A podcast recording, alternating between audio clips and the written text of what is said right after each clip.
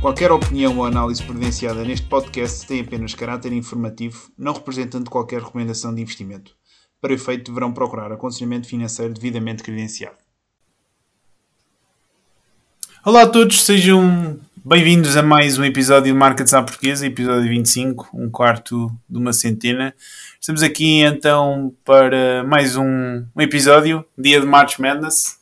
Zé, Conhece o March Madness? Sabes o que é o March Madness? Sei o que é, mas muito superficialmente. Não sigo absolutamente nada, não conheço as equipas, uh, mas sei que é uma, pronto, é uma loucura nos Estados Unidos. Não estás a torcer por nenhuma então? Não conheço nenhuma, por isso não, não, não posso torcer. Ok. Basquete também não é contigo, né? Exatamente. Para a malta também que já agora não sabe, March Madness é o torneio universitário de basquetebol norte-americano. Está a ver agora, aliás, uh, está a acontecer agora a Final Four e vamos ter agora a final agora no, neste domingo e uh, o March Madness faz parte, digamos assim, da cultura desportiva americana, porque é hábito aqui para, para os americanos tentarem, uh, digamos, adivinhar todos os resultados que acontecem no torneio final e, enfim, vamos ter então a, a final esta madrugada. Mas, é uma uh, forma de lotaria mais dinâmica. Sim, mais, mais dinâmica. Bem mais dinâmica. Exato. Ok, uh, deixando então aqui o basquete de lado, indo então aqui à economia e aos mercados, tivemos então aqui uma semana bastante uh, quente, vá? É, será o, o, termo correto? Não. Sim, atribulada. Em Portugal, atribulada. Em Portugal, sim. Iremos falar naturalmente aqui do, do tema da questão da, da manifestação da, da habitação. Um, aliás, começando então aqui pelas, pelos temas do, do episódio aqui do menu, uh, iremos falar aqui dos, dos, dados de inflação, dos últimos dados de inflação, tanto na Europa como em Portugal. Iremos falar então aqui da questão do alojamento local e da questão da, do, do, problema da habitação. Tivemos então a manifestação aqui no, no domingo, que reuniu, enfim, uh, dezenas, centenas, milhares de pessoas, não sei, um pouco pelo país todo. Um, e naturalmente merece então um comentário. Uh, para além então daqui da questão em, em Portugal, iremos depois também falar aqui da questão económica dos Estados Unidos. Também tivemos aqui alguns dados de, de inflação. A questão também aqui do, da notícia do Brasil e da China que anunciaram também aqui uh, uma, no fundo, que, que, vão deixar de utilizar aqui o dólar americano para fazer, para fazer o settlement final aqui das suas trocas uh, comerciais. Iremos também falar um bocadinho desta dinâmica que tem vindo a ocorrer nos últimos tempos, em que os, as várias potências mundiais estão-se a tentar, digamos assim, livrar aqui da influência do dólar americano. E depois, para uh, finalizar, e temos também aqui umas notícias relacionadas com a Alibaba, a empresa chinesa, e depois também aqui uma, uma palavra sobre inteligência artificial uh, para, para finalizar. Está tudo, não estás? Eu esqueci-me aqui de alguma coisa. Também um, só um comentário breve sobre a questão do, do IVA, uh, mas isso depois quando chegarmos ah, Isso aí, vai tudo também aqui embrulhado aqui na, na questão em Portugal. Certo. Começando então este episódio pelo, pelo nosso cantinho lusitano. Tivemos então aqui os dados eh, de inflação, tanto da zona euro como para Portugal. Aquilo que eles ilustram é um cenário em que a, questão da subida de preços continua a cair em termos homólogos, ou seja, comparativamente aqui ao ano passado. Em termos de zona euro, estamos a falar de 6,9% aqui para março de 2022, uma queda brutal comparada aqui aos 8,5% de fevereiro. A questão é que se falarmos então aqui do core, ou seja, aquela uh, métrica, digamos, mágica que tira aqui os preços de energia e também uh, os preços uh, da alimentação. Da alimentação, ele acabou por essa métrica acabou por subir, o que naturalmente não são aqui boas notícias então para o BCE. Em termos aqui dos dados de Portugal, eu estava aqui à procura, não estou a encontrar, tens aí contigo, Zé? Uh, caíram para de, de 8.5 para 7.4 ah. uh, não sei de cor, mas acho que é qualquer coisa assim do género. Já tenho aqui. A inflação global foi de 8.6 para 8. Foi para 8? Ok, então pensava que era para 7.4. Sendo que, sim, só tenho aqui a inflação global mas vi que Portugal é o país da Europa que, em que a inflação alimentar está uh, a acelerar, não está uh, a abrandar. Ok. Uh, isso também foi uma, uma questão que também foi muito pegada aqui pelo governo no anúncio das semanas da, da, semana nas. Estou aqui todo baralhado. Peço desculpa, estou aqui um pouco cansado, tive também um fim de semana longo. Foi um, sim, uma, um ponto que eles também que, que, o governo também tocou a anunciar aqui as novas medidas, não foi? Sim, sim, sim. E vamos ver como é que, pronto, lá está, era aquilo que nós falávamos na semana passada de até que ponto é que qualquer descida do IVA vai ser mesmo uma descida do, ou seja, esta, se esta subida da inflação não é já acomodar a, a, a, futura descida do IVA e que os preços fiquem todos na mesma. Uh, não sei, mas já, já falamos sobre isso. Ok. Para além aqui da, da questão da inflação, um, aliás, se calhar eh, não queres uh, tirar já o tema do IVA que, okay, que queres comentar, se calhar começava Pronto, assim, relativamente à, à questão da inflação em si, uh, acho que não há muito a dizer, a tendência tem sido a mesma, uh, a questão energética continua a ser o principal fator a fazer com que a inflação vá, tem vindo uh, a abrandar nos últimos tempos. Um, no entanto, a parte core, o subjacente continua a aumentar, o que são más notícias.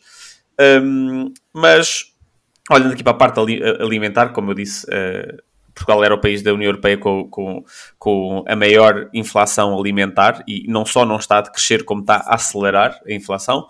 Um, e, e, surgiram umas coisas, e pronto, isto obviamente está relacionado com a questão, uh, não está diretamente relacionado, mas claro que esta questão dos preços alimentares uh, estão relacionados com, com, o pacote do, uh, com a redução do IVA para 0% no cabaz básico de 44 produtos alimentares. Uh, e apanhei dois, uh, pronto, um thread uh, no Twitter do Miguel Faria e Castro, que é um economista da, da, Reserva Federal de St. Louis, um, português, um, e, da, e, um artigo da Susana Peralta no público, que basicamente tentavam fazer estimativas de o pacote de redução do IVA vale 400 milhões, tem um impacto de 400 milhões, eh, quem é que vai receber esses 400 milhões? Uh, basicamente, se as famílias mais pobres vão ver esses, quatro, esses, esses 400 milhões. E pronto, eles partiram de pontos um bocado diferentes. O Miguel Faria Castro pegou, no, pegou numa, num, dado que diz que se não houvessem transferências do, do Estado para a população, em Portugal haviam 4,5 milhões de pobres. E então ele partiu desse princípio, ok, quanto é que estes 4,5 milhões de pobres uh, uh, vão beneficiar com esta, com esta redução do IVA? A Susana Peralta pegou nos, nos 20% mais pobres da população, ou seja, uh, eh, 800 mil famílias, um, ou seja, partem aqui de, de, bases diferentes, mas chegam basicamente à mesma conclusão. A, a pior conclusão é da Susana Peralta, que basicamente as famílias mais pobres, ajustado de inflação, tendem a consumir cerca de 211 euros em, em, em compras de supermercado uh, e de alimentação e coisas do género. E o impacto que esta medida do IVA vai ter vai ser de 8 euros por mês por família uh, mais pobre, ou seja, sensivelmente 48 euros ao fim de 6 meses. 48 euros uh, uh, ao fim de 6 meses é muito menos do que os 400 milhões de, de, de euros que, que, vão ser gastos nesta medida. São, são sensivelmente uh, 50 milhões. Ou seja, para as, para as famílias, as, as famílias 20%, uh, o 20% de famílias mais pobres do país só vai ficar com um oitavo do, do subsídio do governo, é? desta redução do IVA. Uhum. E os outros e... acabam por ir para a restante população. Sim, os outros acabam por ir para a classe média, para a classe média alta, para a classe mais rica, etc. Pois, isto é, isto Como falei é... na semana passada, uh, uh, é a tal questão de. É uma má alocação de recursos, porque a partir de um certo nível, eu não sei se se calhar os 20% mais pobres, se calhar é baixo demais, porque Portugal sendo um país pobre, se calhar até se aceita que esse threshold fosse um bocadinho mais alto, tipo 30% ou assim, mas pronto, uh, o ponto é o mesmo. É uma má alocação de recursos, porque quem mais vai beneficiar é quem não precisa. E, uh, só para terminar aqui... Não achas que esse statement não é, será um bocadinho ousado? É que se calhar também tu okay, okay. pessoas de que... Ou seja, se calhar também há aqui pessoas que podem não estar, digamos assim, na na, na faixa, digamos, eh, económica, ou seja, na, os mais pobres. Exatamente, na, na faixa mais pobre vá, da sociedade, mas que também acabam de necessitar de, deste tipo de benefícios. Certo, certo, certo. Não ponho, isso, não ponho isso de parte, mas, por exemplo, classe média alta não há de precisar, não é? Senão não era da classe média alta.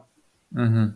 Uh, uh, as estimativas do Miguel Faria Castro são um bocadinho mais benéficas, mas também não são muito benéficas. Ou seja, ele pega em 4,5 milhões de pessoas, é quase, é quase 50% da população.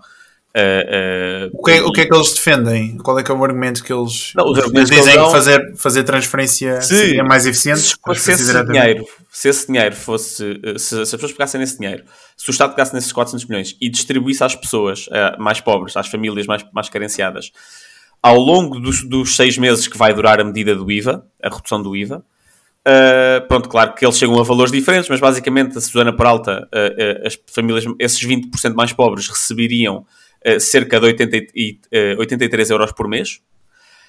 ao todo, 500, milhões de, 500 euros durante os seis meses. E as estimativas do Miguel Faria Castro são um bocado mais baixas, tipo, mas é tipo à volta dos 50 euros por mês, uma coisa assim do género. Ou seja, isto para dizer que se as medidas tivessem sido direcionadas para uh, quem de facto precisa, iam ser muito mais eficazes, porque essas pessoas de facto iam receber bastante mais uh, dinheiro do que uma mera redução de preço de 8 euros. Com o side effect de as pessoas mais ricas não iam, uh, não iam ter um incentivo ao consumo. Se bem que a parte alimentar não é algo que se que se incentiva ao consumo cabazes, eh, ou seja, uma pessoa rica não consome muito mais comida Sim, do que uma é pessoa aquela questão dos. Agora não, me estou a lembrar da terminologia, mas há aquele tipo de bens que, Sim, seja, à medida que o teu rendimento aumenta, tu não vês um. Tu gastas mais dinheiro com esses bens. Exatamente. E a alimentação uh, básica, ou seja, compra de supermercado, é um desse tipo de bens. Até acho que a, a, a percentagem, a parte mais rica da população gasta tipo 300 euros em alimentação, enquanto os mais pobres gastam 211 ou seja, mais 50%, uh, eh, o que não é, uh, pronto, não é significativo. E se fores ver tipo, a questão das marcas que compram e não sei o que, não sei o que mais, provavelmente grande parte da diferença é só uh, está aí nesse tipo de coisas. Ok, então advice do José Jordão aqui para o governo: transferências diretas. Mandem abaixo e façam transferências diretas. Ok, fica, fica registado. Se houver porventura alguém que trabalhe diretamente aqui com, o senhor António Costa. Isto. Eles têm eles certeza que sabem isto, porque estes economistas. Epá, eu já não digo, não digo nada depois daquilo que, que, que referimos. Aliás, tu referiste e que tocaste sim, na sim. semana passada e bem da, da questão de que andaram a montar a narrativa de que os supermercados é que eram os maus, não é? Que estavam a tirar proveito yeah. da situação e depois lançam uma medida que tecnicamente os vai ajudar a fazer isso. Epá. Yeah. Sim, lá está. É, é, pá, isto não é um podcast político, obviamente, mas é, mas é, é populista. É, é, é, pá, pronto, é bizarro. A formas é. populismos, populismos. E já estamos aqui a, a tocar em. É um facto, fazer coisas que não têm, não têm sentido económico, mas que ficam bem nas notícias. Certíssimo. Ok, um, eu destacaria aqui também só, se calhar para fechar aqui a questão dos dados de inflação, já referimos então o core subiu, que não são boas notícias, o que se boa notícia aqui é que no meio deste desta turbulência toda económica aqui com os bancos, se houver aqui alguma alguma pressão, digamos assim, para a Fed mudar de rumo em termos de política monetária, isso também vai trazer aqui uma tranquilidade uh, aqui para, para o resto do mundo que naturalmente dólar forte, eh, um dólar com uma economia americana com maiores níveis de taxa de juros acaba por sempre atrair capital e acaba por sempre colocar pressões adicionais aqui sobre as, as restantes um, eh, economias. Mas estava a ver aqui dos dados, aqui a Espanha teve uma quebra também brutal. Brutalíssima. A inflação 6, em Espanha está nos 3%, 3 e pouco. 6 para 3.1. Holanda yeah. também, aqui de... Holanda de 8.9 para 4.5 no entanto, como referiste bem, a questão alimentar continua a subir e naturalmente que esta acaba por ser a parte da energia a questão mais importante, não é? A energia já, teve, já está aqui com componente, o seu, componente já apresenta valores negativos aqui face a 2022, ou seja, claramente que aqui é, é a questão alimentar que está que é neste momento no, no, ano passado, não é? Quando estávamos, aliás, nós estávamos aqui a falar e a conversar no, no podcast, mas um, aliás, se calhar no final do ano já, já não me lembro exatamente. Mas enfim, as, as dinâmicas, digamos, de inflação foram muito alimentadas pela questão energética, não é? No ano passado. Certo. E ela já está efetivamente a reverter-se. A questão é que agora parece que a inflação está, está aqui focada na questão alimentar e está, está sticky, não é? Uh, qual é que é o termo em inglês? É, Sim, é, é, é, está, está presa. Não, exato, está, está ancorada, digamos. Ancorada, está. Uh, está com. Tá, é que tá, eu, eu, sinto que tenho o termo aqui na ponta da língua, mas ele não vem. Também não sei qual é, eu digo sempre sticky. Acho que, que as pessoas percebem. Ok. Certo. Ah, mas é, uma pessoa acaba por utilizar demasiada terminologia em inglês, sabes? Eu sei, é, verdade. Temos que fazer um esforço para, pela, para pela manter o português A língua de Camões. ok, então, vamos então aos Estados Unidos. Uhum. Fechamos então também aqui o primeiro trimestre de 2023. Uh, foi também um, um trimestre bastante positivo aqui para o mercado acionista. A título de curiosidade, tanto S&P como Nasdaq tiveram subidas notórias, S&P 500 7%, Nasdaq 16.67%, também é importante referir que aqui com o Nasdaq teve também uma quebra maior durante aqui o ciclo de correção que aconteceu em 2022, por isso é sempre normal que haja, digamos, aquele fenómeno, digamos assim, de retorno à, à tendência média e como tal é natural que suba mais nestes mesmos, uh, nestes mesmos períodos. Iremos começar a ter aqui apresentações de resultados, ainda não será esta semana, creio que será para a próxima, que iremos começar a ter então a earning season, cá estou eu com a terminologia inglesa novamente. E o que é que há para dizer aqui um, de relevante e importante sobre os Estados Unidos? Continuamos aqui com a, com a questão macroeconómica, um, uh, enfim, a indicar aqui a possível uh, recessão, um, ou seja, Aqui a questão do mercado imobiliário é, é, um ponto importante a acompanhar. Eu li também aqui uns artigos esta semana sobre esse mesmo, esse mesmo ponto, porque de facto uh, grande parte aqui da. Creio que também já comentámos no, no episódio anterior, grande parte aqui também do, do crédito que é concedido aqui para imobiliário é também facultado aqui, sobretudo pelos bancos de mais pequena dimensão, que estão a ser aqueles que, se, que estão a ser principalmente afetados por toda esta crise. Ou seja, eu relembro que a Iana Tiela, na secretária do Tesouro, acabou por eh, não dar, digamos assim, a, a tranquilidade que, que, muitos aguardavam, que muitos estavam à espera, ao, ao, não ter garantido então os depósitos acima de, de 250 mil dólares nestas mesmas instituições. Isto tem provocado então aqui uma fuga aqui destes, destes mesmos bancos pequenos para, para outro tipo de produtos e até para bancos maiores e naturalmente que Uh, havendo aqui também um, uma possível, digamos, uh, contração em termos de crédito e um possível correção. Aliás, possível não, que, que, é isso que os dados nos ilustram. Uhum. Aqui um, um, abrandamento do mercado imobiliário, que depois também dê, dê, dê aso aqui a crédito mal parado e que irá afetar sobretudo essas mesmas instituições e, enfim, depois podemos ter aqui algum episódio cascata. Uma coisa é, é, é certa e era isto que eu também gostava de salientar, ou seja, Tivemos então aqui o episódio do, SFB, isto já foi aqui há duas semanas. Três semanas. Duas, três semanas. Uhum. E parece que já toda a gente o esqueceu.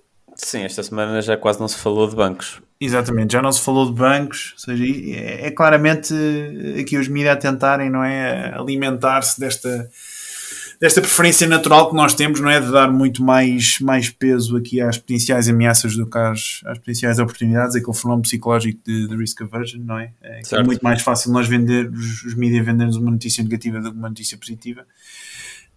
A questão é que, não sei se sentes isto também, uh, ou seja, as coisas não estão bem, não é? Uh, para nós termos tido a situação em que tivemos com os bancos centrais a anunciar aquelas linhas de emergência de liquidez num, num domingo, para termos uh, enfim, o presidente dos Estados Unidos a ter de vir reforçar aquela questão de que o sistema bancário está sólido.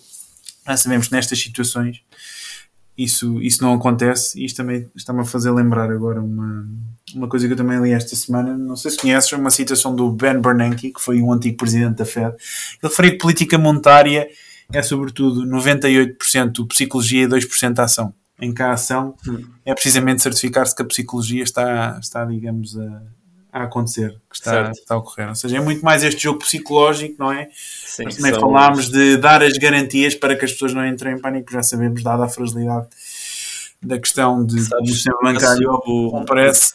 Conheces o Aswad da Modern? É um professor, hum. é um professor de finanças uh, uh, indiano, mas que já vive nos Estados Unidos há muito tempo e dá aulas nos Estados Unidos. Ele é considerado o, o professor de valuation ah, sim, sim. Eu, tive, eu fiz a cadeira, eu fiz a cadeira agora de, de avaliação de empresas e tive, tive usa um os materiais dele. Sim, sim. Sim, e ele tem uma, ele para descrever a Fed, ele diz que a Fed é o, o, o feiticeiro de Oz. Não sei se alguma vez visto, visto o filme. Uh, não. Uh, mas basicamente não, não. em Oz, nesse uh, pronto, mundo mágico que era controlado por um feiticeiro que era todo poderoso mas que não era de facto tudo poderoso, que aquilo era tudo, uma, era tudo percepção, como, como todo aquele, uh, aquele mundo de fantasia tinha a percepção que ele era todo poderoso, de facto as, fazia com que ele fosse todo poderoso porque as pessoas acreditavam que ele era, mas ele não era.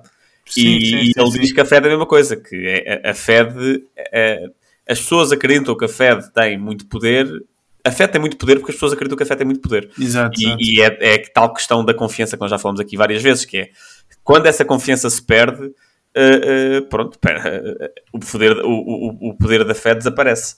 E, e, e, pronto, é, é, um bocado isso, essa questão essa, da, Essa também é até do, do Jeff Snyder, que é aquele tipo do, da Eurodollar University, que eu também mencionei aqui na semana passada, e que ele refere mesmo que a Fed já, já reconhece que não tem verdadeiramente controle sobre a massa monetária, não tem verdadeiramente controle sobre o sistema bancário, ou seja, a única coisa que pode fazer é dar a entender que tem esse controle para que Exato. As pessoas do mercado acreditem que eles têm esse controle e, como tal, consigam, consigam ter algum tipo é claro que eles têm, claro, claro já são mais, eles têm muito Claro que eles têm muito poder, atenção, não estou a dizer que isso é mentira, mas lá está, têm muito poder porque os participantes acreditam que eles têm poder. Mas se todo, ou seja, isto para dizer o quê? Se amanhã todos os participantes do mercado, todos os consumidores, toda a gente, trabalhadores, dissesse este dólar que eu tenho na mão não vale nada, pronto, acredita, viravam todos bitcoiners amanhã. Uh, de facto, a Fed não podia fazer nada. Uh, uh, o governo talvez pudesse fazer alguma coisa, pudesse obrigar as pessoas, e, mas pronto, só através de meios muito invasivos é que a Fed conseguiria manter o seu poder nessa situação. claro, que todo, claro que a maior parte dos participantes acreditando, a Fed tem muito poder, não é? Ou seja, a Fed diz os juros vão baixar e os juros baixam. a Fed imprime dinheiro e não. ou imprime, ou, ou, claro, ou claro. dinheiro de circulação Imagina, impacto, mas... A tese dele é muito na base da, questão do, do euro-dólar, do sistema euro-dólar, da, da criação de, de dólares que são. Ou seja, dos dólares que são criados fora, digamos assim, do sistema bancário americano. Certo. São criados, digamos, em offshore e offshore no sentido fora dos, dos sim, Estados sim, Unidos, sim. Que, já, que já tem uma dimensão tão grande em que a Fed já, já, não, tem, já não controla. Não tem controle. Olha, isso, mas, aproveitamos assim, esse tema, não? Do euro-dólar. Ah, mas sim, antes de ir ao, ao euro-dólar, falaste da questão do, do dólar, atenção, um, um, papel de algodão serve para, pelo menos, certo, mas tu... limpar qualquer coisa, tirar aqui o pó das mesas, não é, não é que seja da sandália. Não para nada. que, aliás, na, na, Venezuela também a malta também utiliza as notas para fazer malas e outras coisas, por sim, isso sim, sim. Não, não é que o valor seja, seja nulo, está aí, está aí um mito, está aí uma mentira. Uh, então, estávamos aqui na, narração dos Estados Unidos, aqui um, ah, é verdade, tivemos também aqui a inversão da curva de rendimentos, que atingiu também uh, valores máximos instantes também dos desenvolvimentos aqui um, no sistema bancário, já referimos aqui várias vezes que isso também é sempre um sinal aqui de uma potencial recessão. Temos também aqui os spreads entre as obrigações, digamos, consideradas junk, lixo, e aquelas que são consideradas qualidade também a atingir aqui a valores mais significativos, regra já estão sempre também associados aqui a períodos de recessão económica. Uh, aqui em termos de outros dados, ah, tivemos também aqui um, um survey também feito aqui ao setor de manufatura que também registrou valores negativos pelo 11 mês consecutivo, o que também tem, acaba por ter bastante semelhanças daqui com períodos uhum. de recessão. E aqui uh, outros destaques. Ah, também não sei se viste o tweet do Michael Burry, o tipo aqui do Big Short, que admitiu que se tinha enganado. Esta também foi uma notícia da, da semana. Tem piada a estes tipos. Um, o peso e, o, e a importância que têm porque, atenção, não estou aqui a tentar, claro, desmistificar a lenda uh, do Michael Burry, creio que toda a gente já, já viu o filme Big Short e se calhar alguns de vós já, já leram o livro também. A questão é que estes, estas pessoas, quando têm um palpite certo sobre, digamos, um, um evento chamado Cisne Negro, não é? Ou seja, aqui é um, um evento mais catastrófico imprevisível, depois acabam por ter essa fama de que, ok, estes tipos. estão sempre certos. É? Exatamente.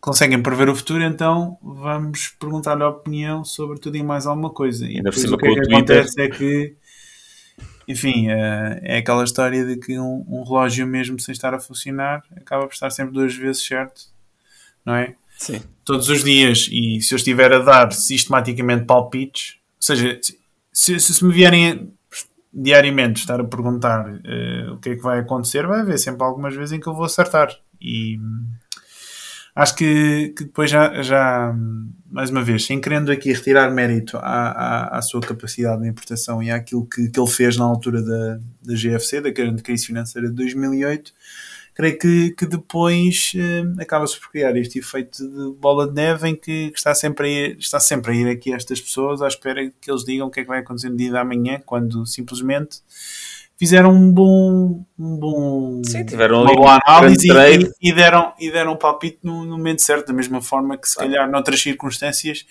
esse, essa mesma análise também teria sido correta, só que o desfecho teria sido completamente diferente. Ou seja, é aquela questão de que há sempre uma componente aleatória que acho que as pessoas claro. também se esquecem, não é? Ou seja, fala-se, por exemplo, do sucesso que uma pessoa tem quando abre um negócio, quando enfim, o Jeff Bezos, o Elon Musk, essa malta toda, mas claro que tiveram de, enfim, trabalhar há muito mérito, mas também há muito mérito. aleatoriedade. Exatamente, mas há uma componente de aleatoriedade que, que acho que tem de ser, tem de ser reconhecida. Também, claro que podemos fazer aquele argumento sempre da nós queríamos a nossa própria sorte, não é? Ah pá, tá bem, isso. Um, mas lá está. Há sempre, há sempre uma componente de aleatoriedade Há componente e, Aliás, o, o Nassim Taleb até tem um livro sobre isso, o Full by, o Full by Randomness. Exato. E que acho que é importante reconhecer, porque senão depois eh, estamos a fazer sempre. Enganamos a nós próprios. Enganamos a nós próprios. Que, eh, que somos demasiado bons porque, porque temos tido. Eh, ou seja, o argumento dele nesse livro é que uh, a maior parte de, de, de, não é a maior parte, mas há algumas carreiras e, e carreiras muito bem remuneradas, como por exemplo uh, trabalhar na bolsa, traders e investidores e não sei o que, hedge funds e não sei o que, que uh, têm às vezes sorte e, e, fazem algumas trades certas e começam a acreditar na, na, na ideia de que, pronto, que eles não, não se enganam e que já perceberam como é que os mercados funcionam e, e, que muitas vezes abre o caminho para, para perdas catastróficas, tipo long-term capital management e não sei o quê. Uh, pronto, que agora também não vamos, não vamos entrar por aí. Mas, mas, mas sim, acho que aqui o bottom line, basicamente, é dizer que uh, eu vejo muitos vídeos no YouTube uh, que aquilo está ali borderline scams, de malta a dizer o que é que este ou aquele investidor acabou de comprar, ou fazer short, ou isto ou aquilo. Eh, com títulos muito chamativos que aquilo, eles, eles alguns deles dizem, tipo, para, basicamente para as pessoas fazerem, uh, e o meu conselho é, claro, não façam, como nós dizemos sempre, façam a vossa própria análise. Uh, se tiverem uh, o conhecimento para fazer a vossa própria análise, porque também é preciso adquirir esse conhecimento, e, e, e, não sigam aquilo que, que, os investidores estão a fazer, ou seja, para lá de curiosidade, ou seja Claro que se tiverem um, uma curiosidade sobre o que é que se anda a comprar e a vender e porquê e tentar fazer as vossas análises, mas façam-no sempre com muita, muito cuidado, uh, com, com se investirem com dinheiro que não, que não, ou seja, que não vos vai fazer falta se perderem, uh, porque o investidor entra numa posição e tu só vais saber daqui a três meses se ele continua nessa posição. E o Michael Burry é expert nisso, de entrar em posições muito agressivamente Sim, e em poucos meses sair da posição tu não sabes, estás lá, aquilo se calhar já deu, eh, eh, já, já deu a volta, já está a cair, e depois vais ver e ele já, já não está lá. Eh, porque eles não avisam quando saem, quando estão a fazer a venda. Muitos deles, alguns, alguns avisam, mas é raro.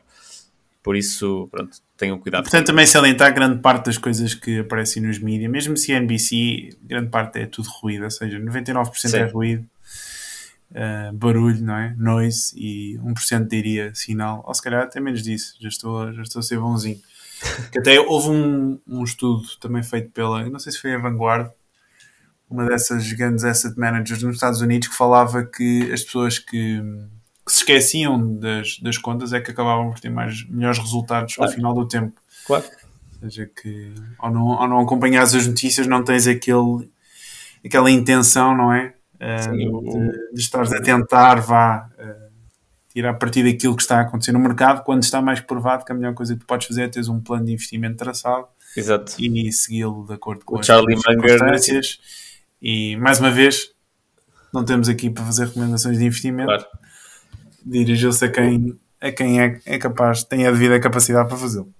O, o, Charlie Munger tem uma, diz várias vezes que ele, pronto, que eles, eles, ele e o Buffett leem todos os jornais que há para ler, eh, pronto, que tenham notícias financeiras nos Estados Unidos e jornais económicos, e ele diz que em uh, 60 anos de ler uh, o Barron's, a Barron's, que é assim um jornal, uma publicação semanal mais virada para, para investimentos, uh, em 60 anos de ler aquilo, uh, só houve uma vez que teve uma ideia de investimentos, que nunca investiu ou deixou de investir por nada baseada em qualquer notícia que tenha vindo, pronto, que se saísse nos jornais.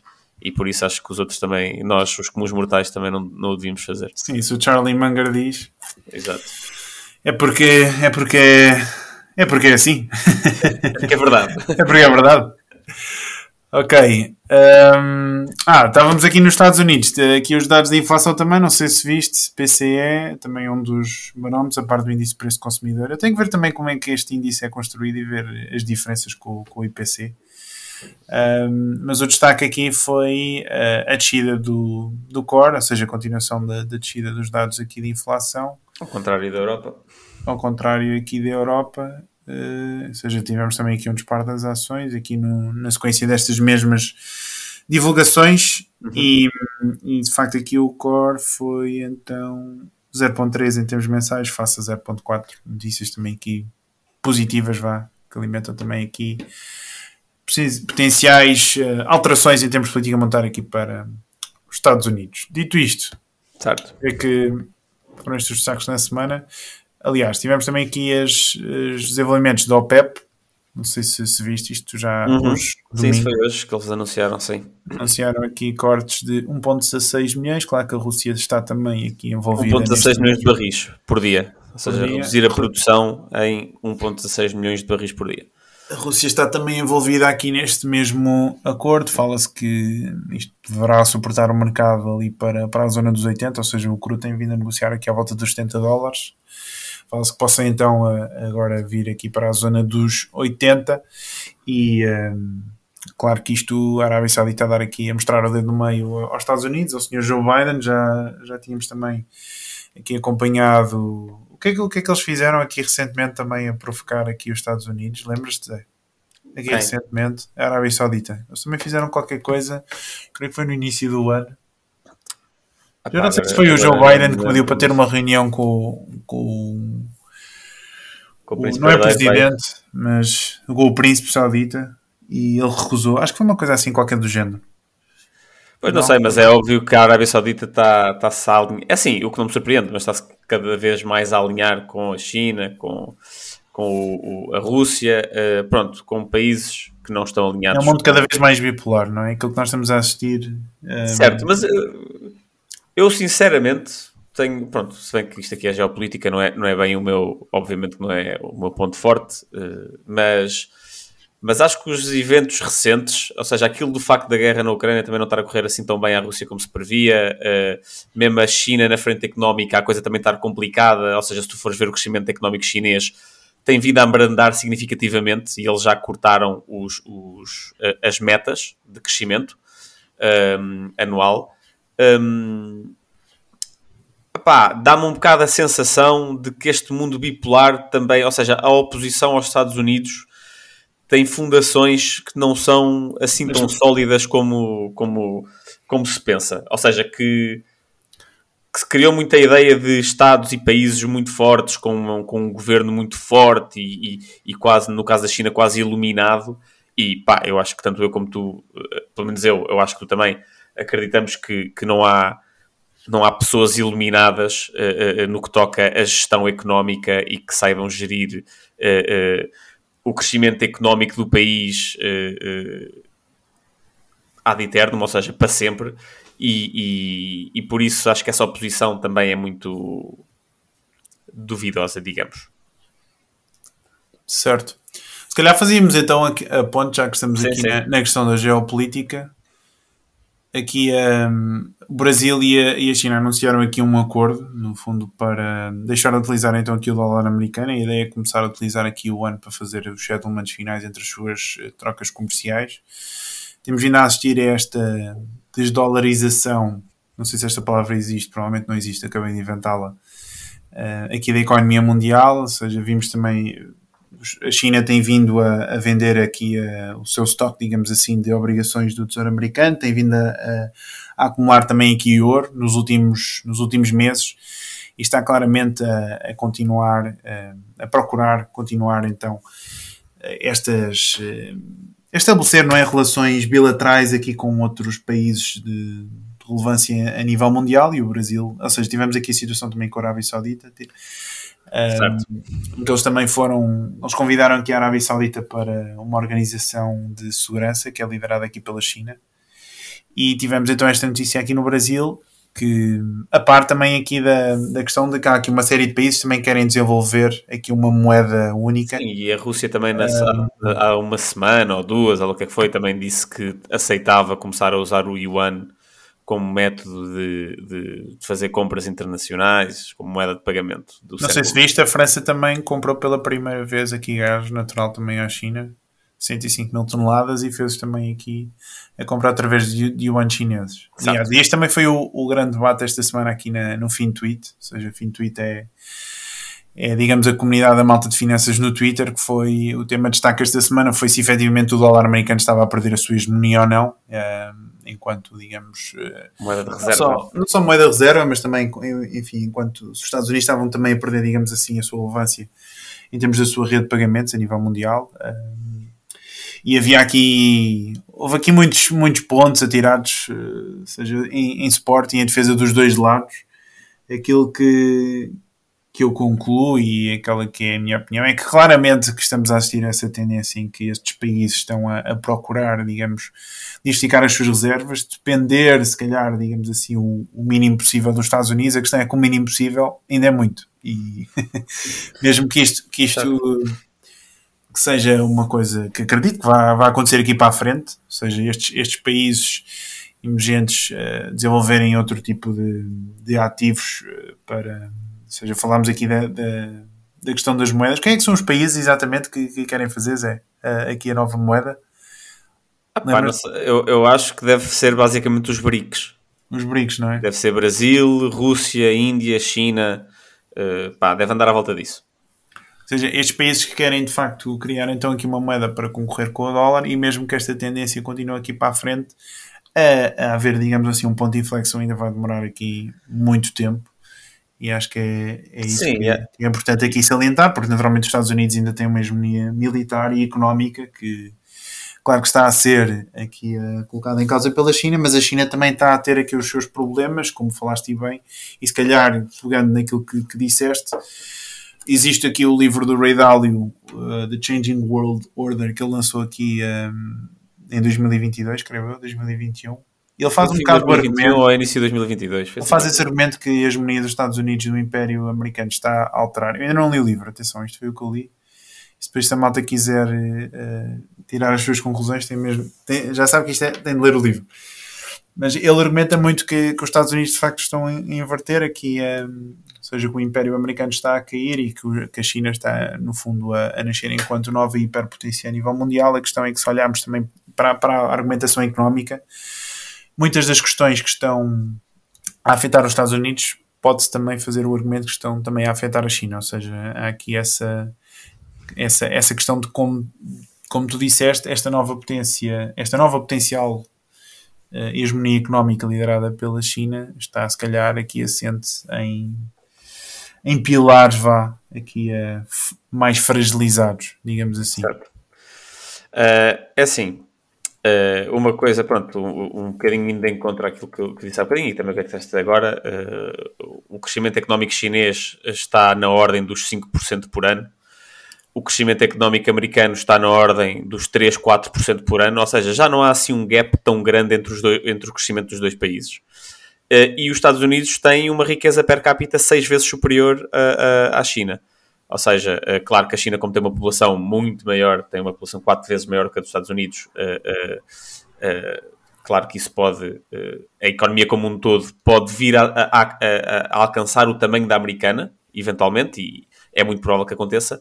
No entanto, já não está com aquele dinamismo de crescer 7, 8, 10% por ano, que, como teve nos anos 2000 e, e no início da década de 2010. Mas pronto, relativamente, ou seja, isto para dizer que, uh, que a China não está assim numa situação uh, tão clamorosa de, de, ultrapassar os Estados Unidos quanto isso. Relativamente à questão de, de, do, do dólar como moeda de reserva mundial, acho que há uma coisa que muita gente no Twitter, nessa discussão que estavas a falar no fim tweet, que, que parece não perceber é porque é que a China, porque é que os dólares têm a relevância que têm. E há aqui vários fatores e não é um fator, ou seja, o dólar ser a moeda de referência não é um mero... Claro que há um, há, há um fator político muito forte, não é? Claro que os Estados Unidos têm todo o interesse político eh, para que os dólares sejam a, a, a moeda de reserva.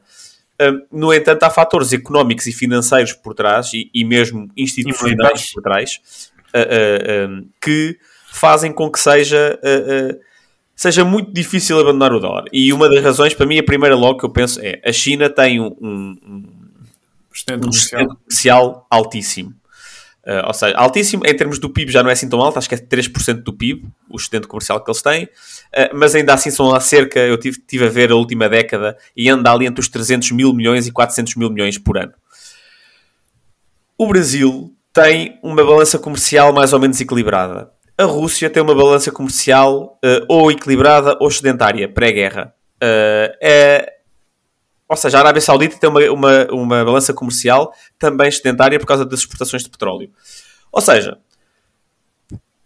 para onde é que esses países estão todos a exportar estas coisas? Claro que com exceção da Arábia Saudita do petróleo, mas uh, se formos fazer o efeito líquido disto tudo, estão a exportar para os Estados Unidos. E é por isso que o dólar tem, uh, é uma das razões pela qual o dólar, pelo qual o dólar tem o peso que tem, que é a China, se quer parar de usar dólares, vai ter que parar de vender coisas para os Estados Unidos, porque os Estados Unidos vão pagar com dólares e eles vão ter que fazer qualquer coisa a esses dólares. E o que eles fazem a esses dólares, o que, o que fizeram durante muito tempo, têm tentado uh, fugir um bocado disso, mas ainda assim uh, é, é, inevitável, é comprar a dívida americana para pôr os dólares a render qualquer coisa. Uh, a mesma coisa com o Brasil. Eu acho que este acordo Brasil-China tem muito a ver com o facto do Brasil exportar muita soja para a China. Uhum. E, e, por isso tem que receber, uh, uh, não tem que receber, mas provavelmente recebia em dólares e, e, passa a receber em yuans, mas acho que é, é, muito por esse, por esse ângulo. E depois também, além deste fator de que o, é o, é o são os Estados Unidos que estão a absorver, uh, tens dois pontos de vista, ou, ou, ou estão a absorver o excesso de produção de outros países, ou estão a absorver a, a, escassez de consumo de outros países, porque as exportações, as exportações e importações podem ser vistas como uh, uh, se um país exporta, quer dizer que, que, que exporta, se um país é exportador, quer dizer que exporta mais do que aquilo que consome, do que aquilo que produz, e quer dizer que a população não está a consumir a produção toda interna. E então alguém tem que absorver esse extra para não haver quedas de preços internos, etc, etc. E todo, todo, todo outros fator, todos os outros fatores. E os Estados Unidos é esse país que absorve essa produção toda da Europa, uh, absorve a produção uh, extra uh, excessiva da China. E para, para haver essa adaptação da China, para, desses países todos pararem de usar os dólares, tem que haver um, uma reorganização da economia a nível interno de virar essas economias, de economias viradas para a exportação virá-las mais para economias de consumo, estilo a, a, a, economia americana, uh, que é muito difícil fazer. E por fim, o aspecto institucional, que é uh, institucional barra financeiro, que é um dos preços para os Estados Unidos terem o dólar como, pronto, o dólar ser moeda de reserva, é que os Estados Unidos têm que ter mercados de capitais abertos. A China, se quer ter essa posição uh, de, de, reserva, uh, o yuan ser a reserva mundial, eventualmente, a China também vai ter que abrir os mercados de capitais, porque, ou seja, para as pessoas, se as pessoas vão receber, vão vender coisas à China e têm que receber em yuans, têm que fazer qualquer coisa com esses yuans que seria comprar a dívida chinesa, investir em coisas na China, e a China não permite que isso aconteça. A China tem um controle muito forte sobre o seu mercado de capitais. Uh, ou seja, há aqui muitas mudanças institucionais que têm que acontecer, até no sentido de liberalizações e, e, e mais de, uh, uh, sim, liberalização, que a China é tipicamente muito avessa a isso. E, e pronto, basicamente esse é o meu ponto. Ou seja, acho que esses acordos, sem estarem substanciados com uma mudança muito significativa do tecido produtivo desses países todos que precisam do dólar americano, uh, acho que é, é, é, é, muita conversa. Apesar de ser óbvio que há um esforço político muito grande para uh, muitos países se afastarem da influência do dólar. Ou seja, as declarações então da morte do dólar são Acho que eu estive aqui a ver e desde 2008, 2008, sim, desde 2008, uh, o dólar basicamente uh, ganhou um bocadinho de, de, peso nas reservas mundiais, era tipo 60%, subiu até aos 70% até 2016 e depois de 2016 até agora caiu até aos 60%. Ou seja, está no mesmo nível, tem havido uma trajetória de queda dos últimos, uh, dos últimos 5 anos, mas depois do dólar o que é que vem? O euro. Depois do euro o que é que vem? A libra. Depois da libra o que é que vem? O ien. Só depois disso tudo, com uns míseros 3% das reservas mundiais, menos 3%, 2 e tal, é que está o, o yuan uh, uh, chinês como moeda de reserva. Por Sim, isso, ainda tem muito caminho aqui a, e todos isto, tanto pronto, o euro como, só para terminar, o euro, o yen e, e, a libra são pronto, moedas de países que estão muito alinhados com os Estados Unidos. E, claro. por isso, pronto. Há muito ainda para percorrer, como tu dizes. Muito, muitíssimo a percorrer. Ok, vamos então aqui ao, ao tema da semana. Aqui voltamos a Portugal. Manifestação aqui da habitação aqui no, no domingo. Creio que isto foram, enfim, dezenas, centenas de milhares de pessoas. Não, centenas de... Ah, no país todo, Não. talvez, talvez, talvez. país todo.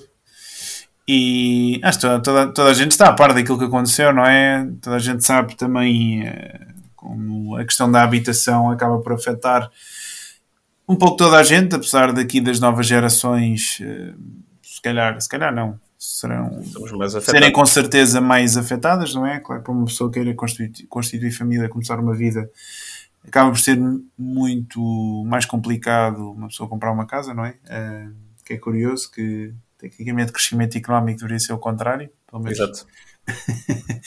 não sei se há aí algum economista da casa que, que discordo. Sabes que eu tive aqui um debate na universidade em que houve um, um professor que me disse que ter casas mais caras significava uh, que era uma, uma consequência natural de, de crescer economicamente, ou seja, que era sinal de termos uma, uma economia vívida, que, que, que, que se, comprar uma casa era mais difícil. Uh, acho, acho mas, enfim, não vamos ter esse debate. Certo.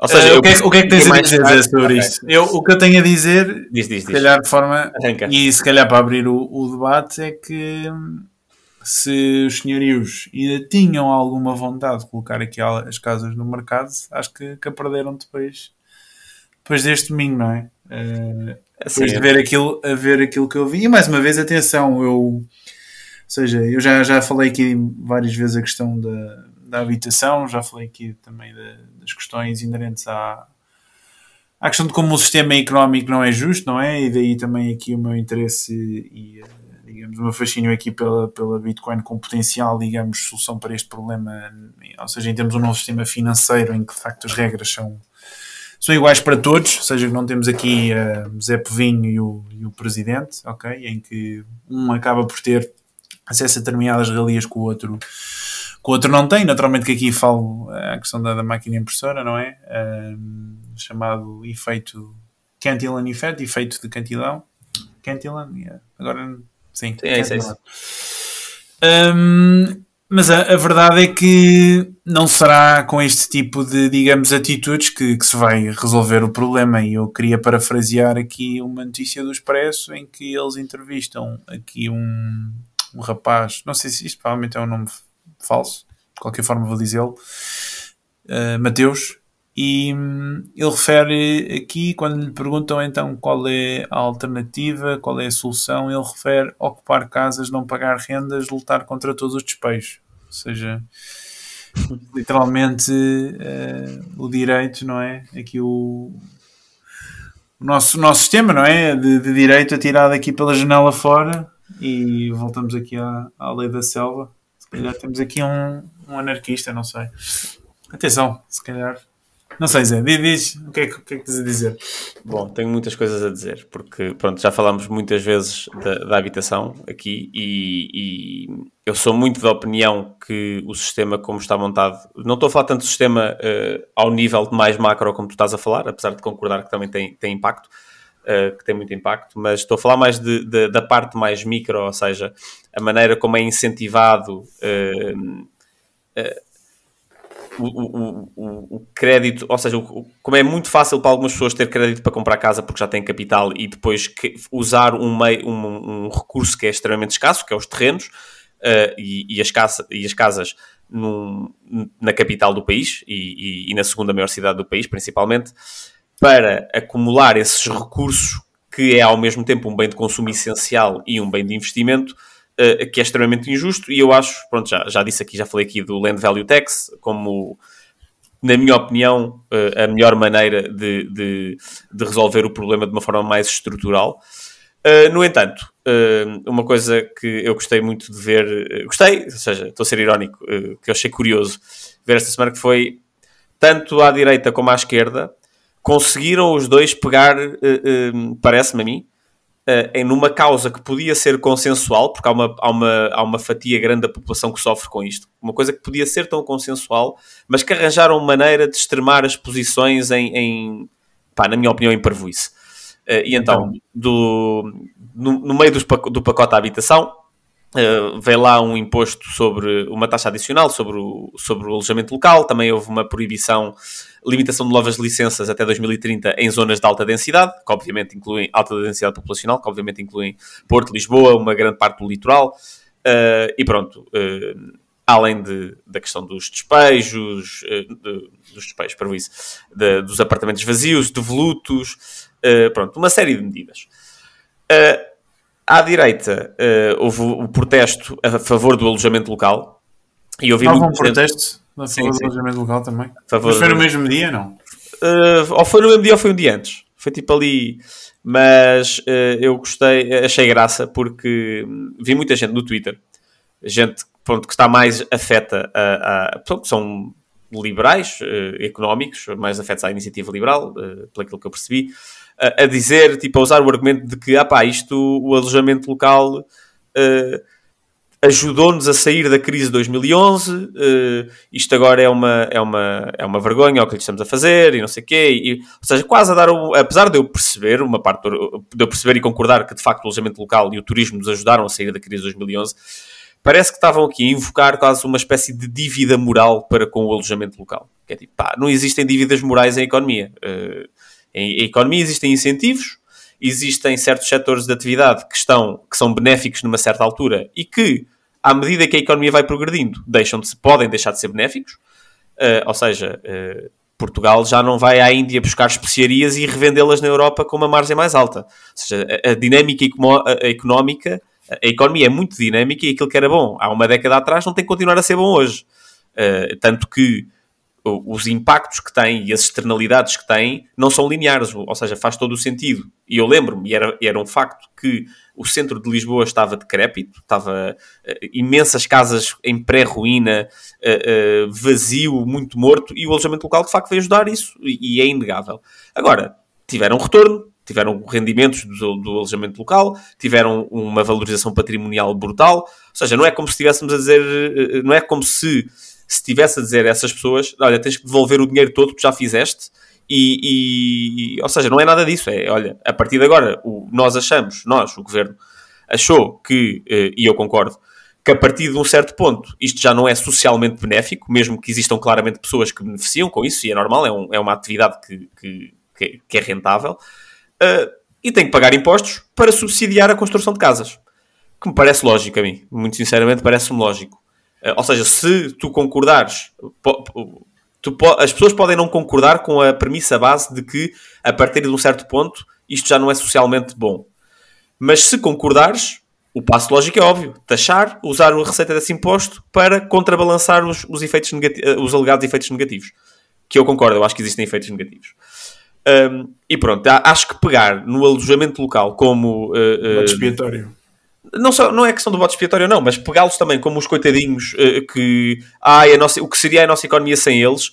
É pá, também vamos ser sinceros, a hotelaria, eu estive a ver um gráfico muito interessante este fim de semana.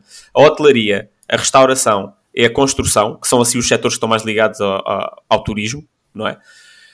São menos produtivos hoje do que eram há 30 anos atrás.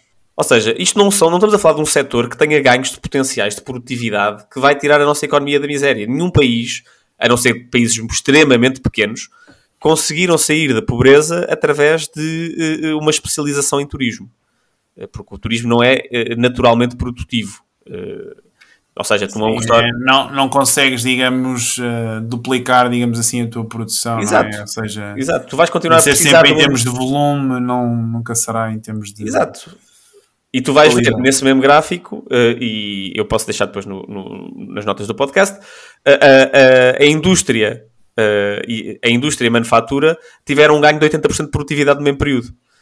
Ou seja, uh, não é um, um, é um setor importante para Portugal, especialmente uma, de um ponto de vista de balança comercial, ou seja, porque nos ajuda é uma forma de exportações e ajuda-nos a depois uh, comprar carros, frigoríficos, whatever, coisas que são produzidas lá fora, sem correr em dívida externa, que, é, que foi um dos nossos grandes problemas na crise de 2008. Uh, mas depois, uh, tens, as, tens, a malta que acha que, o, de um lado tens a malta que acha que o alojamento local vai ser a salvação nacional. E depois, do outro lado, vais ver essa, o protesto, que era um protesto que eu acharia à partida que eu me iria identificar com o protesto e depois comecei a ler um bocadinho melhor o que é que, uh, pronto, o que, é que, o que, é que se defende aqui.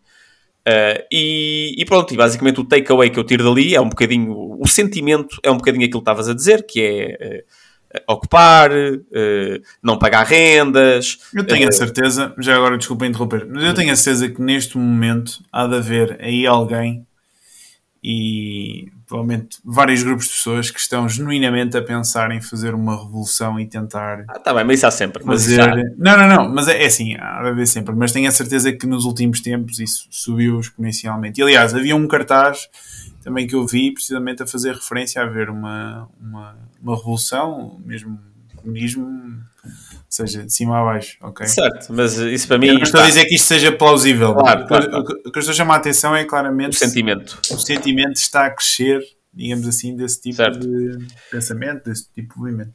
E, e depois também fui, pronto, no, no site do, do, do protesto, estava lá, comecei a ver e é uma coisa muito interessante que, que surgiu logo no Twitter e ainda bem. Uh, uma coisa muito interessante que é, queremos mais habitação, mas não queremos cá construção ah, eu vi qualquer coisa, foi que a construção também deitava gases e efeitos. Exato, exato. Não, não queremos que a construção. É um mito que construir mais casas uh, baixa o preço da habitação. E além disso, polui. Uh, e, e, pronto, e a partir daqui perdem-me, não é? Que é, ah, pronto, então tu não, tu não queres nada, tu, tu, tu, vives num ah, mundo de fantasia, isso, vives num mundo encantado dos brinquedos recorreram ao chat GPT para fazer o, o texto e é, pá, é, não, não, não, percebo. E, e, e, eles dizem que não há evidências históricas. Então eu vou dizer aqui uma evidência histórica que eu acho que já falei aqui. Há, já falámos disto outra vez em que eu falei, falámos da habitação, mas eu gosto muito do exemplo da cidade de Tóquio. E Tóquio, eh, até os anos 80, teve uma bolha imobiliária a maior bolha imobiliária da história das bolhas imobiliárias. Nós tivemos bolhas em, tudo que era. Sim, mas a imobiliária foi, foi particularmente agressiva. Tanto que o, o terreno onde o Palácio Imperial do Japão, eh, de, o, o Palácio Imperial em Tóquio, o terreno do Palácio Imperial valia mais do que Califórnia. Ok. Ou seja, estamos aqui a falar de uma proporção uh, uh, bíblica. Vai ser de pôr os dados que suportam isso aí. Não, não, é, é isso, isso, é... Pá, isso é, uma, é uma piada recorrente de que o, o terreno do Palácio Imperial do Japão valia mais do que toda a Califórnia uh, no pico da bolha. e depois a bolha rebentou e os japoneses, como não quiseram passar, não queriam passar outra vez por, por uma coisa do género, basicamente facilitaram muito tudo o que é licenciamentos para a construção. Um, passaram o PDM, basicamente, eh, as câmaras, de, o PDM deixou de ser municipal e, e, é nacional, ou seja, não há aquelas jogatanas de câmaras de que eu conheço XYZ, consigo passar à frente. Pá, claro que deve haver, mas a um menor grau, porque é definido a nível nacional onde é que se pode construir, onde é que não se pode construir, ou seja, não está dependente da Câmara. E, e quem vive em Portugal e, e, tenta construir coisas sabe que, as câmaras têm imenso poder no que toca esse desenhar de, do PDM. E, e pronto. As ricas revelações. Exato. E, e, então, o Tóquio, a cidade em si, não estou a falar da, da, da zona metropolitana, estou a falar somente, da cidade, tem uma, uma população de 14 milhões de pessoas e constrói mais casas uh, do que Inglaterra, que tem uma população de 4, ve quatro vezes superior em, a, a, a, Tóquio, não é? O país Inglaterra. E constrói o dobro das casas da Califórnia, que tem uma população três vezes superior. O que é que tem acontecido em Inglaterra? O que é que tem acontecido em, uh, na Califórnia? O que é que tem acontecido em Tóquio? Em Tóquio, desde a bolha, que os preços da casa têm subido pá, subido muito ligeiramente, ou seja, abaixo da inflação, também não tem havido muita inflação no Japão, para ser sincero, mas muito abaixo, ou seja, em linha ou até abaixo da inflação, ou seja, tem subido a um nível que as pessoas conseguem uh, uh, comportar. Uh, pronto, porquê? Porque constroem casas à balda. É tão simples quanto isto, constroem casas à balda Okay. E, e, e, construindo casas à balda, as casas ficam mais baratas. E é óbvio porque que é. Se tu tens, eh, eh, se é muito fácil construir e, e, e, tu tens opções, olha, não vou para se eu tenho duas casas, uma está-me a pedir 700, a outra quer que eu vá para lá e diz, olha, eu dou 650, se tens três é 600 e a renda vai baixando por cá, mais Sim, podes, acho que não precisas ir ao detalhe, acho que se mencionares a lei da procura e da oferta, Exato, acho que é, malta... é isso. Ou seja, mas... chamada lei da procura e da oferta. E, e pronto, basicamente é isto. Acho que Esqueceste é, é uma para dizer que era um rant contra a iniciativa liberal também. É, é, um, é um bocadinho os dois. Eu acho que este último é pior. Eu, eu, acho que a iniciativa liberal, neste caso, pronto, não querendo entrar em política, porque lá está, não é o nosso, não é o nosso foco aqui, mas acho que peca por. Parece-me um pouco insensível com tanta gente, com tanta dificuldade em ter casa, uh, uh, ir buscar o, o, os proprietários do alojamento local como, como quem estás a defender. Uh, não nego que, que. Lá está. Já foi um tiro também em termos políticos, um tiro não, pé. Pois, exato, é isso que me parece, mas pronto, não, não é essa a consideração. E do outro lado, pronto, dizem parvoices destas, que. que Sabes, é, falar em parvoices... sem casas, não, não, não, não consigo perceber. Aqui na Holanda houve também uma daquelas greves ambientais e uma das reivindicações que, que colocaram também no manifesto era que combustíveis fósseis tinham de acabar até 2030 e o, o acordo que a faculdade tinha com a Shell, que é, que é a empresa holandesa, também tinha de ser encerrado, seja imediatamente. Ou seja, isto é...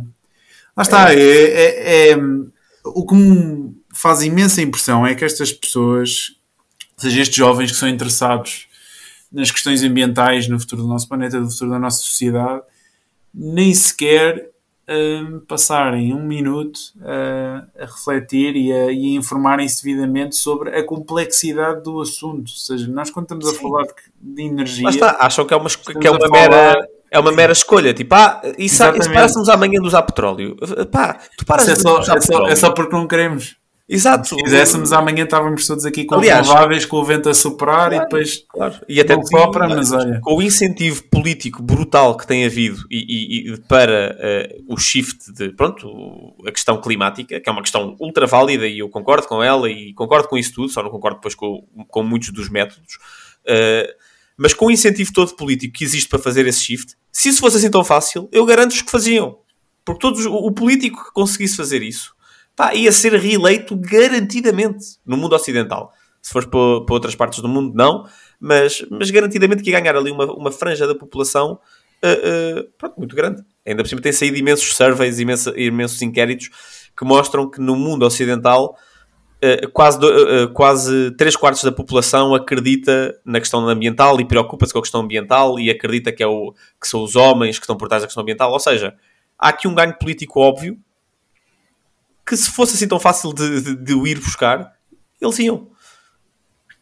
A questão é que acho também o que é importante salientar. Já agora, qual é, é a tua opinião? Tens opinião sobre nuclear? Já investigaste este tópico? Não? Pá, eu não tenho opinião técnica. Eu, de, daquilo que eu vejo de outras pessoas que são entendidas no assunto, uh, é extremamente caro. Claro, uh, é um investimento, muito grande de fazer. O investimento inicial é muito caro, mas depois de ser feito é muito mais seguro, é mais seguro do que... Ou seja, se começas a contar com o cancro de, de, pulmões e a qualidade do ar e isto e aquilo e as mortes que existem no trabalho, a energia nuclear é uh, pá, se não é a mais segura, é tipo a segunda mais segura e a segunda que menos polui, tipo ao lado de energia eólica e solar.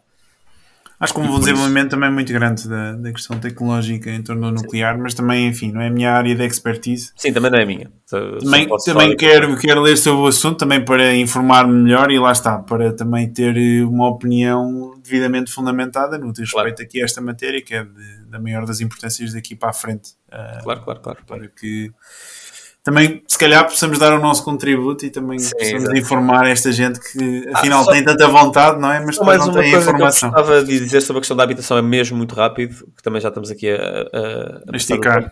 Mas houve, há um podcast que eu, que eu costumo ouvir, que é a Lei da Paridade, um, e que houve uma, uma, uma mulher que, estava, que participa no podcast, que é host, que basicamente disse uma coisa que é verdade, que é de muita gente, toda a gente tem opiniões sobre a, a, a questão da habitação e da lei da habitação que o governo lançou, mas a, eh, a consulta pública que foi feita, quase ninguém foi lá. Uh, ou seja, quase ninguém participou na consulta pública. E, e ela basicamente disse uma coisa que é factual, e, e atenção, eu faço uma meia-culpa que eu também fiz isso, que é, pronto, que ativismo político e, e, e tudo isso implica participação, implica ir a essas coisas e, ir lá dar uh, o teu ponto de vista, mesmo que não mudasse nada, uh, que é o mais provável, uh, acho que é, é, um dever cívico, digamos assim. Era só essa nota que eu queria deixar. Já sabes, no que diz respeito à minha, a minha contribuição nessas causas, pá, não contes comigo. Isso... O quê? Não, não, não contribuis para a causa cívica? Epá, a, a minha, eu acredito que nós temos eh, uma dívida perante com, com a sociedade. Agora que isso é feito devidamente através da instituição que todos conhecemos como Estado, acho que isso é que, que, que, não concordo. Que aquilo que se prova é que nas últimas décadas tem sido utilizado como uma forma de sacar recursos à população e tem prejudicado, sobretudo, aqui os mais pobres, sobretudo através da questão da inflação ah, pá, da massa monetária. Se fores ver em, em termos históricos eh, sempre foi muito pior do que é hoje em dia, em termos de extrair recursos da população. Como assim? Então tu tiveste os americanos a, a começar uma evolução por causa de um imposto de 2%? Ah, isso, é- isso, tu... é, isso, isso, isso, é narrativas. Eles não começaram a revolução por causa de um imposto de 2%. Não, mas a questão é que foi uma, um, um ponto isso de base. Foi, isso foi a propaganda que eles usaram na altura para reunir apoio pela causa. Ok, então vou, vou dar razão. Mesmo, mesmo que não tenha sido essa a, a, causa, digamos assim, da Revolução Americana, uma coisa é certa, eh, em termos de, de taxação, ou seja, por exemplo, o IRS americano foi criado na altura no, no início do século XX, há sensivelmente sim, sim. 110 anos, creio eu. Ou seja, certo, mas eu estou a falar de perspectivas verdadeiras. Os Estados Unidos, e é por isso que são os Estados Unidos, eu acho que são um caso mesmo à parte, porque eles de facto montaram um sistema que na altura que foi, foi verdadeiramente revolucionário. A maneira como eles encaravam a, a, a liberdade individual e tudo isso foi verdadeiramente revolucionário. Eu não estou a falar de um prazo de 300 anos, eu estou a falar, se vais ver a história humana e a maior parte dos países. Uh, uh, pronto, hum. que já existiram, foram quase todos baseados em basicamente extrair o máximo de valor possível do Zé Povinho. Hoje em Sim. dia, tipo, extrai-se valor, é óbvio, mas não é, não é comparável, acho eu. Mas com certeza que essas civilizações não tiveram depois um bom desfecho. Pá, não sei. Depende. Algumas sim, outras não. Ok. Um, está fechado então aqui o tema da habitação. Uh, já sabem, isto acho que não, não, é desta, não é desta forma que vamos resolver os problemas, ainda que mais uma vez reforço que revejo-me claramente nestas, nestas manifestações, porque realmente as coisas não estão fáceis. Eu simplesmente acho que a solução passa por outra e já, já toda a gente sabe qual é. Finalizando então aqui o podcast, e aqui também um debate que queríamos fazer sobre a inteligência artificial. Ah, e queria dar só também aqui uma nota também de cong uh, congratulations, a con con ajuda-me, Zé. Congratulations. Parabenizar. Parabenizar. Mas estava a tentar lembrar do outro. Congratular. Congratular. Isto hoje, hoje está difícil. Um fim de semana longo.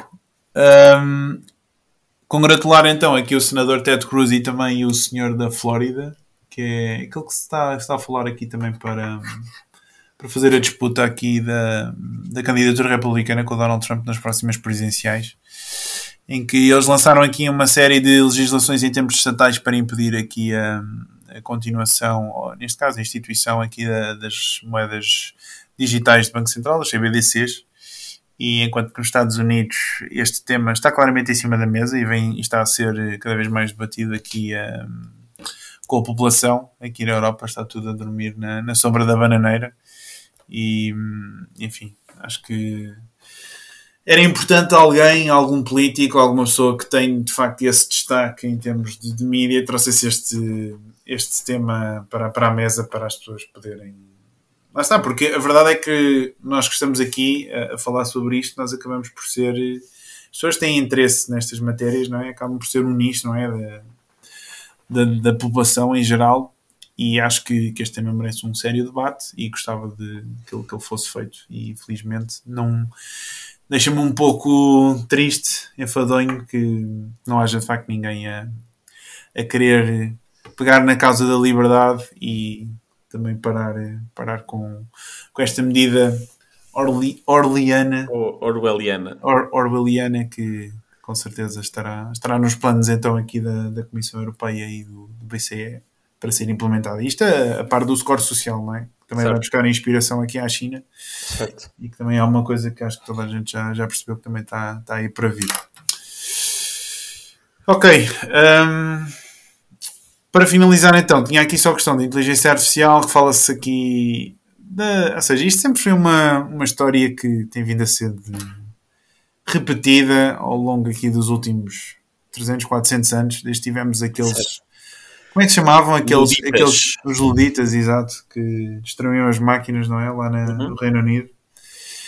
Ou seja, há sempre esta, este medo associado aos progressos tecnológicos, na medida em que chegam as máquinas e depois roubam-nos o trabalho, e enfim, nós ficamos sem trabalho, ficamos sem salário e vamos para a miséria. E hum, eu gostava de fazer aqui um ligeiro reparo na medida em que não sei se já liste por acaso o Principles, não é o Principles of Economics, Economics in One Lesson. Uh, já, pá, já li, mas foi há mesmo, há mesmo muito tempo. Foi para o primeiro livro de economia que eu li. Ou seja, é. já há mais de uma década, por isso não, já não lembro bem. É um dos clássicos manuais de escola austríaca. Ele fala muito hum, enfim, dos mitos relacionados, é? exatamente, com, com a questão dos mercados livres e ele, ele pega, aqui na, pega aqui na questão da, da tecnologia também. Mas eu, eu, eu, gostava de chamar a atenção é.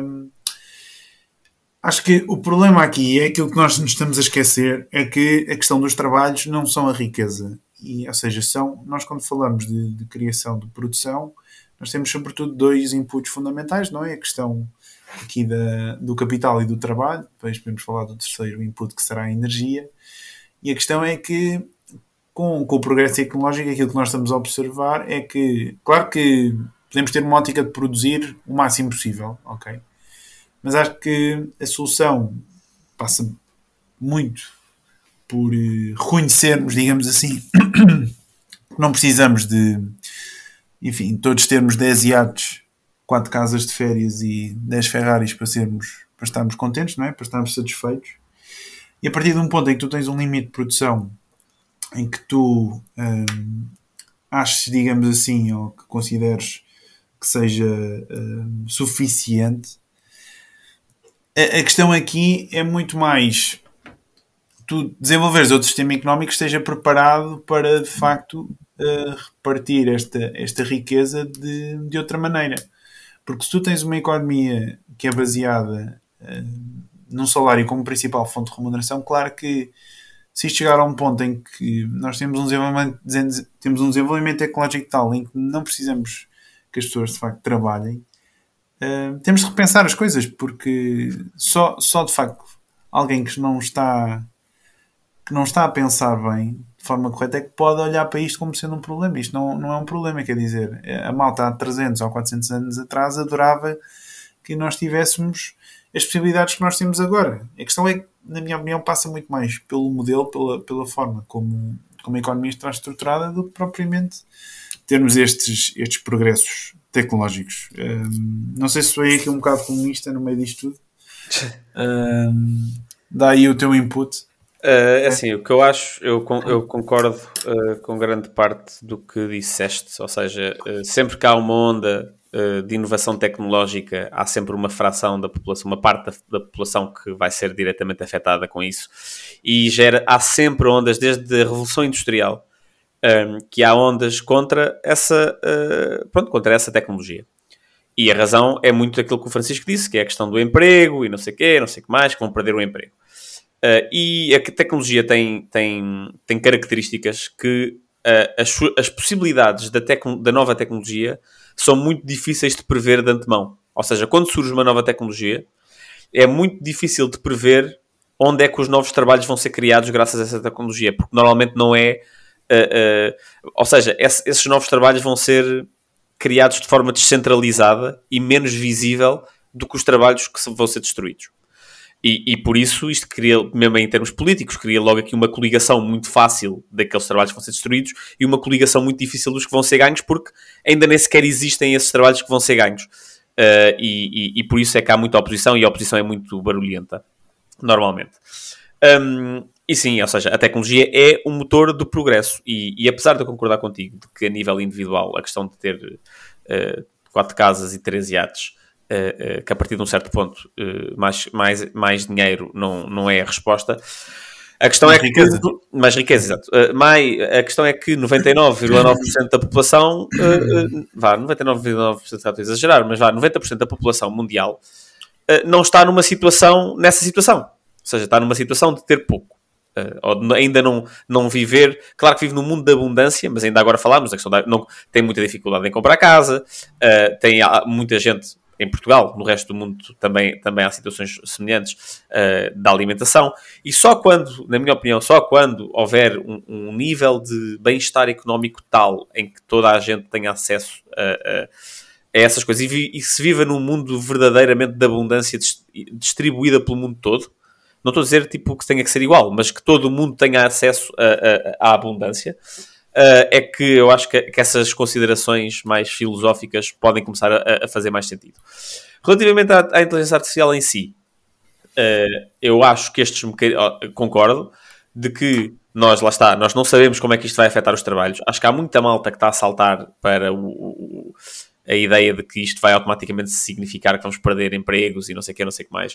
Uh, daquilo que eu tenho visto e daquilo do meu uso a melhor maneira daquilo funcionar é com a, é com a minha ajuda e vice-versa. Ou seja, quando eu faço perguntas, um, é raro que aquilo me dê logo a resposta que eu quero ouvir. Ou seja, ele dá sempre respostas com pouca nuance e, e, e, é preciso alguém que esteja a fazer as perguntas certas e há ali quase uma colaboração. E eu acredito que seja um bocado esse o caminho e que não se percam os trabalhos. No entanto, se se perderem trabalhos, imagina que isto chega ali a um ponto em que de facto é tão, superior, tão mais inteligente que, que, que de facto nos substitui, concordo absolutamente contigo, porque se, mas concordo contigo de que tem que haver uma, um repensar da, da estrutura social e, e, e, redistributiva, porque se as pessoas não trabalham e se vamos, vamos imaginar que o ChatGPT ganha a corrida à, à, à, da inteligência artificial e se torna num monopólio, por exemplo. Só para dar aqui um caso extremo mais fácil de, de, de explicar o raciocínio porque é que a Microsoft e porque é que a OpenAI haveriam de distribuir esses ganhos? Ou seja, tem que haver mecanismos que façam que, com que isso, com que os ganhos potenciais disso sejam distribuídos pelas pessoas, de maneira a que as pessoas também consumam os bens e serviços que seriam produzidos pelo ChatGPT. Uh, e, e, isso ia provocar uma mudança muito profunda do sistema económico uh, e, e social, que eu não sei como é que seria, sinceramente.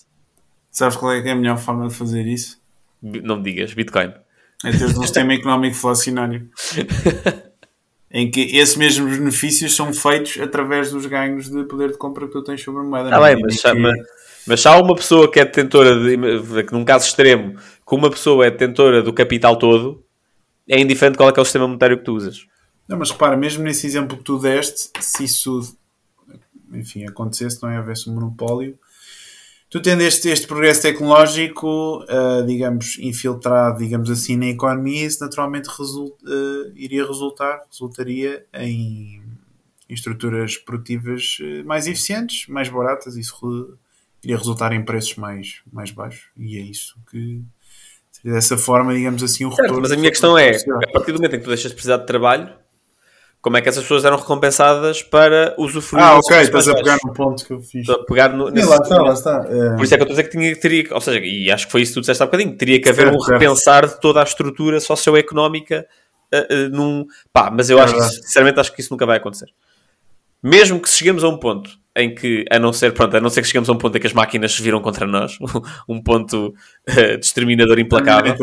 A Terminator, exato. Uh, um, acho que é politicamente inaceitável, ou seja, nenhum público vai simplesmente aceitar enquanto perdem os trabalhos massivamente e nenhum governo vai aceitar isso. Ou seja, ou terias que virar ditaduras, ou seja, transformar democracias em ditaduras para obrigar as pessoas a aceitar o resultado, ou então, basicamente, ia haver uma coordenação entre uh, inteligência artificial e, e uh, o fator trabalho, que, pronto, que seria mais produtivo.